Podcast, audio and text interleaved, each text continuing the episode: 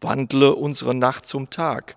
Schütze uns vor Gefahr, erleuchte das Dunkel, stärke den Mut, führe uns treu an deiner Hand und leite uns nach deinem Willen von dieser vergänglichen Welt in die ewige Stadt, die du selbst gegründet und erbaut hast.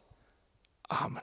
Mindestens 900 Jahre alt und aktueller denn je. Ein Gebet des heiligen Bernhard von Clairvaux. Heute auf dem Kalender an den Mönch der Zisterzienser erinnern viele Kirchen in ganz NRW, auch in Bonn-Auerberg. Werner Kaut, Pfarrer der Kirchengemeinde St. Thomas Morus. Die Kirche St. Bernhard, die besteht seit den 50er Jahren. Und ja, warum heißt sie St. Bernhard?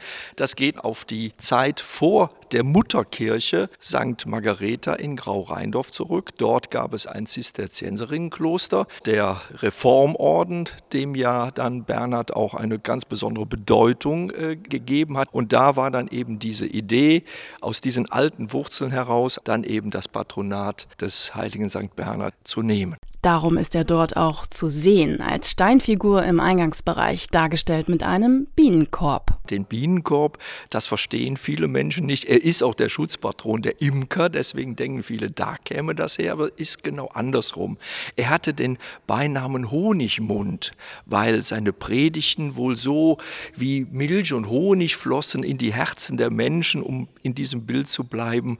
Und eben deswegen hat man ihm dieses Attribut gegeben und das wird dann eben auch in diesem Symbol des Bienenkorbes dann eben verdeutlicht. Rund 70 Klöster hat er gegründet, ein unermüdlicher Arbeiter im Weinberg des Herrn, Bernhard von Clairvaux, einer, der sich auch mit Kaisern, Königen und Kirchenmännern seiner Zeit anlegte. Und er wurde gehört und so einer der mächtigsten Männer seiner Zeit. Für Pfarrer Werner Kautz sind seine Botschaften auch heute noch aktuell.